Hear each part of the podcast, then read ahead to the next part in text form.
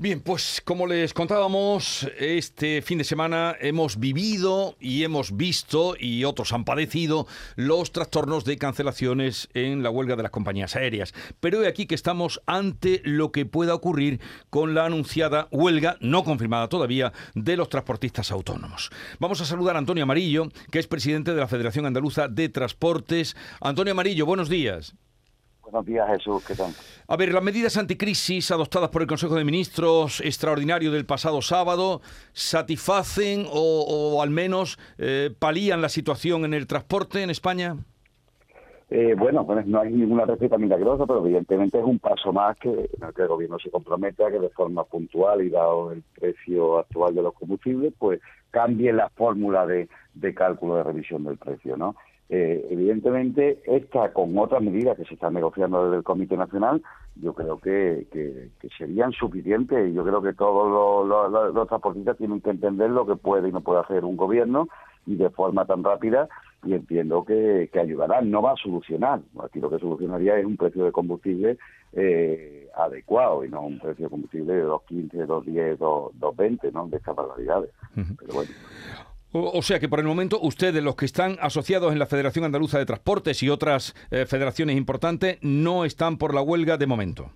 En absoluto, en absoluto, porque ya digo que este, este gobierno, a través del mismo, del Ministerio de Fomento, pues está siendo muy dialogante, estamos manteniendo reuniones, la última fue, fue el jueves, y bueno, están estudiando medidas y ya sabemos que todo esto no son medidas que se pueden aprobar de un día para otro, o todo lo que pidamos se tiene que conceder tal como lo pedimos, ¿no? Por eso digo que mientras haya diálogo, nosotros no creemos en el paro como, como medida, ni creemos que es el momento de hacer un paro porque eh, a ver si por solucionar nuestro sector no vamos a cagar al resto de sectores que después nos dan de comer durante todo el año, ¿no? Hablo sobre todo del tema agrícola ahora mismo, ¿no? Bueno, ¿y qué puede pasar con eh, esa anunciada huelga no confirmada eh, que están preparando o que se está debatiendo ese tema en las asambleas provinciales propiciada por los llamados transportistas autónomos agrupados en la plataforma?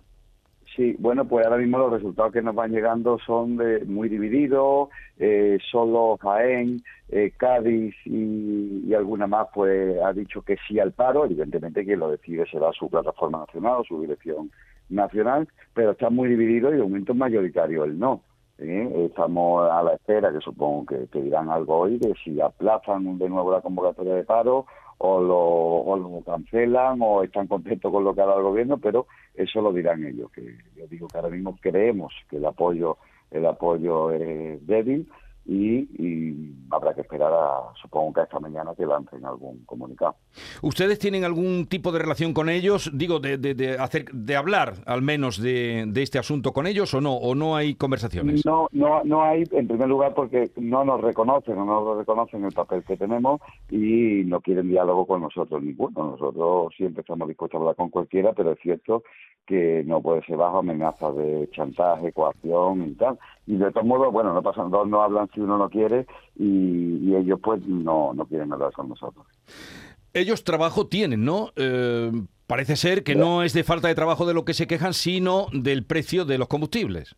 Pero trabajo en este momento hay y la incapacidad de poder trasladarlo de forma tan rápida como, como va creciendo el, precio del combustible, casi de un día para otro, a, a, los precios de venta del transporte, ¿no?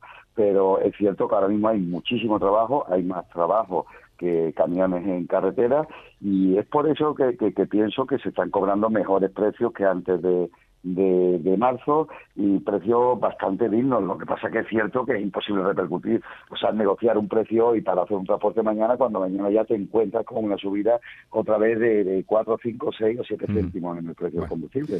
Pero bueno, eso es algo que ya no es, no es, no sé de quién es culpa, pero vamos, de luego no es de, de, de lo que está reglamentado, de la que o de, lo, de, cómo se articula un contrato de transporte. Bueno, pues eh, gracias por atendernos, Antonio Marillo, presidente de la Federación Andaluza de Transportes, que nos dice que el diálogo está abierto con el Ministerio y que de momento con esa eh, prórroga que se hace de la ayuda al gasoil tiran eh, en espera de que puedan venir otras ayudas. Gracias por atendernos, un saludo y buenos días.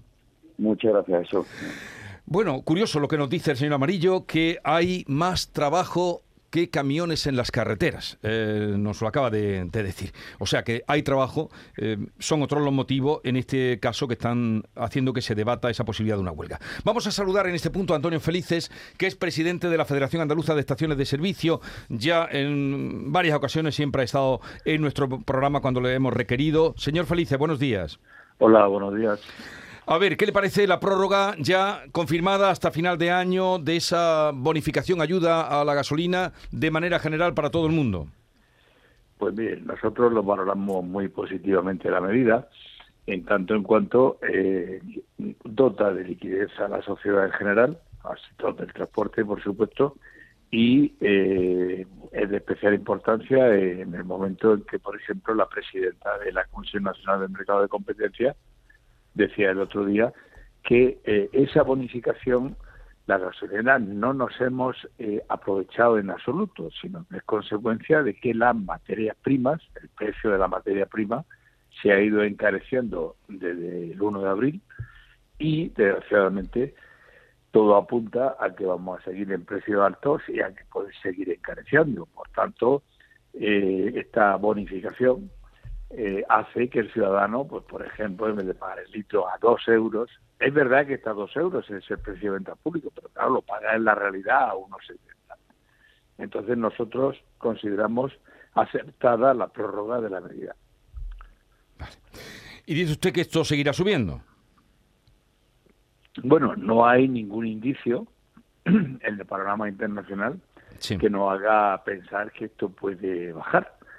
Eh, nosotros, en cualquier caso, sí que vamos a seguir eh, en diálogo con la agencia tributaria.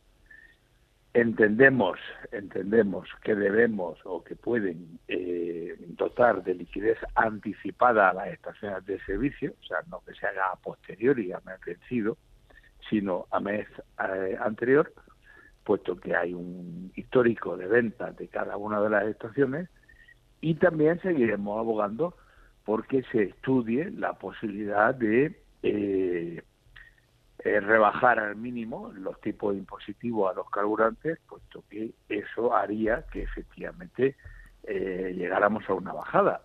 A lo mejor no hay que llegar al hmm. extremo que ha propuesto Biden en Estados Unidos de decir vacaciones fiscales de una manera puntual y extraordinaria a los combustibles, pero sí que creemos que el impuesto de hidrocarburos se puede bajar a la banda mínima que la Unión Europea permite y pensamos también que el IVA eh, se debe de tocar al mínimo, como se ha hecho con la electricidad, y si hay que recabar para ello el consenso de la Unión Europea, pues recábese, porque entiendo además que es un producto, o sea, es una medida que beneficiaría a toda la comunidad europea. Antonio Felices, presidente de la Federación Andaluza de Estaciones de Servicio, gracias por estar con nosotros. Un saludo y ya veremos qué pasa en próximos días. Gracias. Muchísimas gracias a vosotros. Adiós, buenos días.